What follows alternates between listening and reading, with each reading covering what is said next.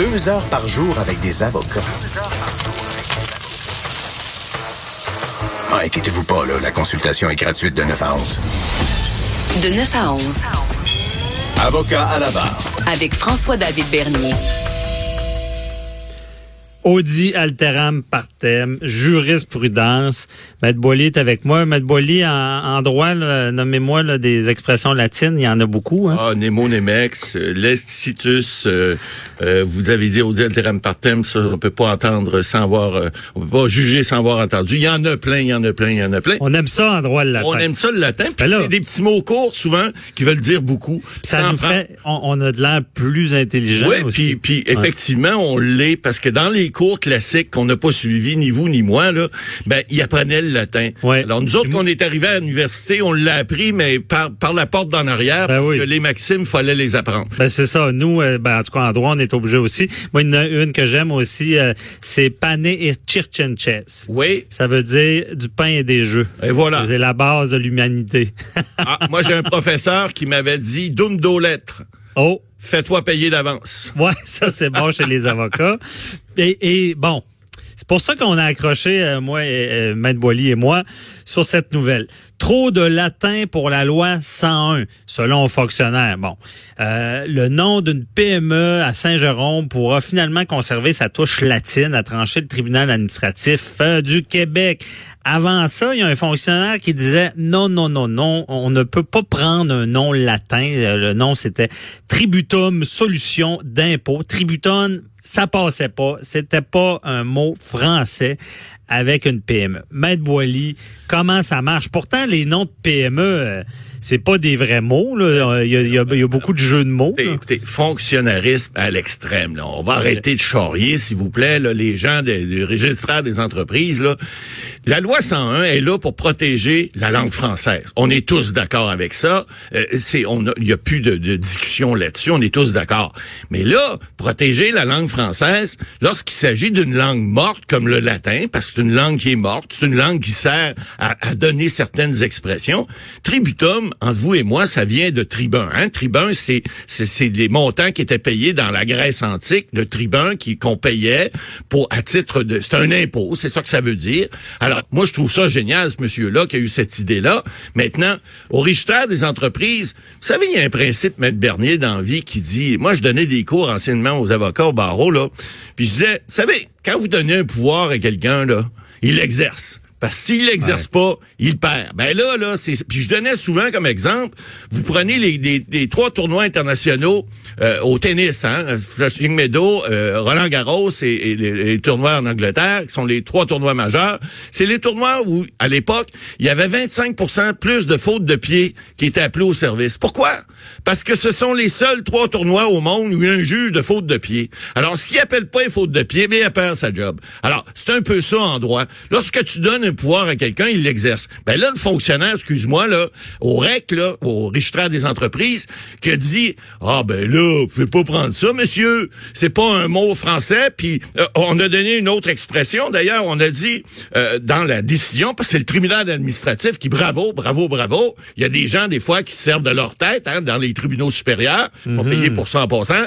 Alors, ils disent, on peut pas, dans les circonstances, ça peut pas compromettre l'objet de la protection de la langue française euh, poursuivi par la charte parce que, en fait, ça ne nuit pas aux Français. C'est pas comme si on avait pris une expression qui était totalement nuisible. Puis en plus, ce monsieur-là, ben, dans son dans son nom d'entreprise, c'est pas juste tributum. Alors, il, a- il dit c'est service. Il y a, il y a un service d'impôt avec ça. Donc, euh, Solution d'impôt. Ben, euh, Mais justement, s'il y avait marqué euh, tributum, je veux dire, là, j'ai pas de nom en tête, mais à peu près, la, la part des entreprises, c'est pas des vrais mots Ben français, c'est des jeux de mots, là. Ben, écoutez, euh, Cube Radio, excuse-moi, là, je suis pas l'avocat de, de Cube, là.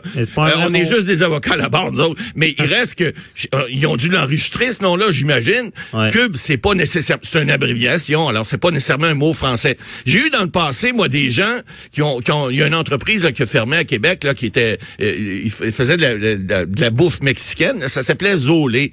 Et le, le, le, le fonctionnaire au REC, lorsqu'on l'a enregistré, il disait, ben non, c'est pas un mot français. C'est quoi l'étymologie? Ben, j'ai dit, écoutez, monsieur, avez-vous déjà entendu olé, olé? Ben là, on dit zolé, zolé. Et là, il a dit, ben c'est pas français. On a fini par, à force de, de, de- de- d'arguments, de, faire valoir notre point de vue, puis on a réussi à l'inscrire. Mais c'est, c'est, comme je dis, c'est, ça, là, c'est de l'arbitraire. C'est des gens qui veulent appliquer la loi stricto sensus, hein. On disait le latin tantôt. Le strict, le, le strict, le- le- le- la définition stricte de, la- de la, loi À la lettre. à la lettre, sans en mettant des œillères, puis en, en, en, en, en n'appliquant pas le gros bon sens. Alors, la loi doit s'appliquer, mais toujours dans un dans une optique de gros bon sens. Dans ce cas-ci, je pense qu'il l'a échappé, le fonctionnaire, puis heureusement, le tribunal administratif a dit, hey, wow, wow, wow, les moteurs, on se calme, là, on pense que ce mot-là va pas venir trahir l'esprit de la Et- loi.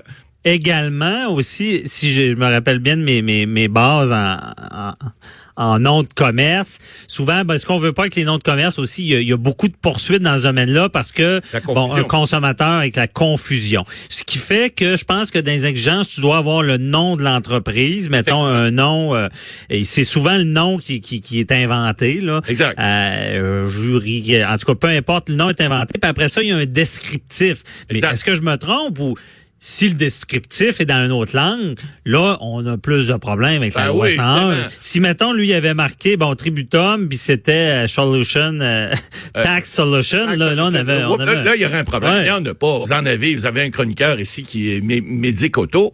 On sait très bien qu'une automobile, c'est pas un médecin qui va là. hein. Alors, je pense qu'on peut, on peut, à ce moment-là, conclure qu'il n'y a pas de confusion possible. Maintenant, et, et- et l'humour est pas interdit non plus. On peut trouver des mots qui sont, des fois, à consonance, bon, plus, euh, euh, ça va être plus frappant. C'est le, c'est le propre d'avoir une, une raison sociale. C'est d'avoir quelque chose qui peut attirer dans certains cas. Vous savez, il y a des compagnies qui ont comme nom qu'un numéro matricule, hein? 92, 98, euh, 87, 88, Québec Inc.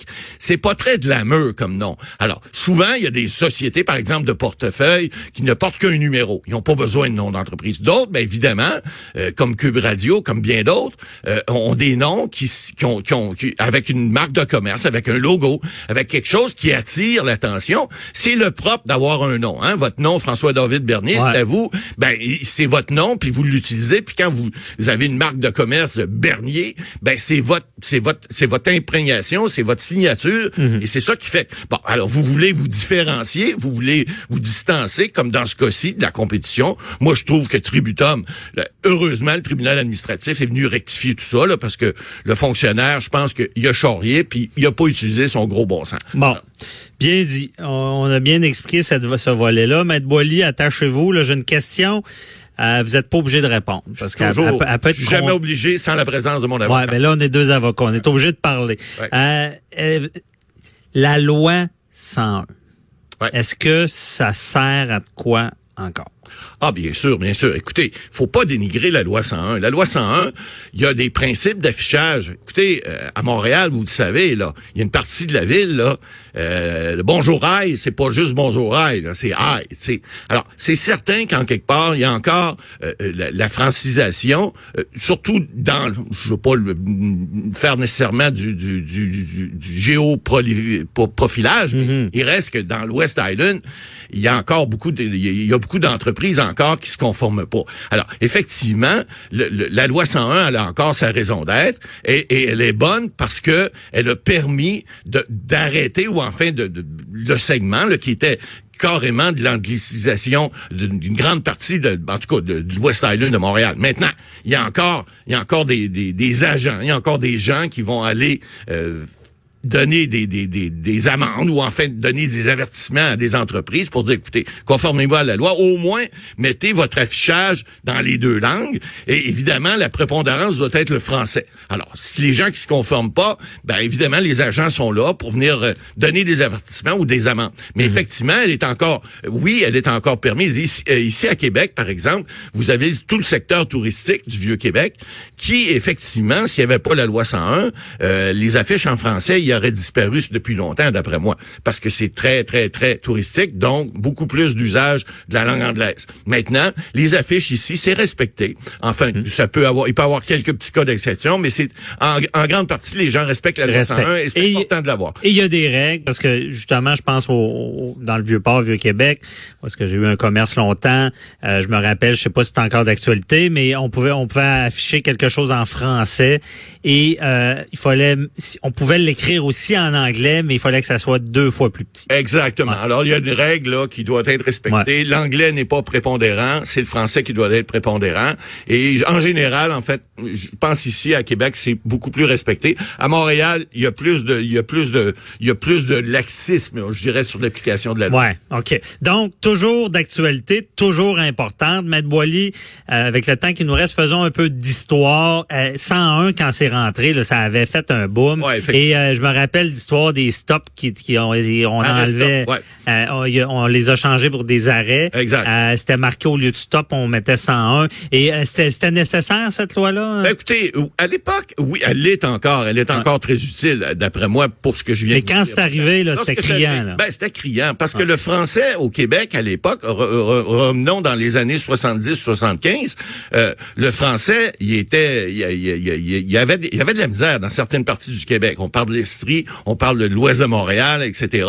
Et on s'en allait vers l'Outaouais. Mhm. Bon, il y avait des problèmes criants qui étaient là. Alors, c'est comme un peu, euh, plusieurs lois, des fois, deviennent moins, moins, de moins en moins utiles. Ça veut dire qu'ils ont bien fonctionné. Ça veut dire que l'application de la loi, ça a marché. Ça a pris un certain temps.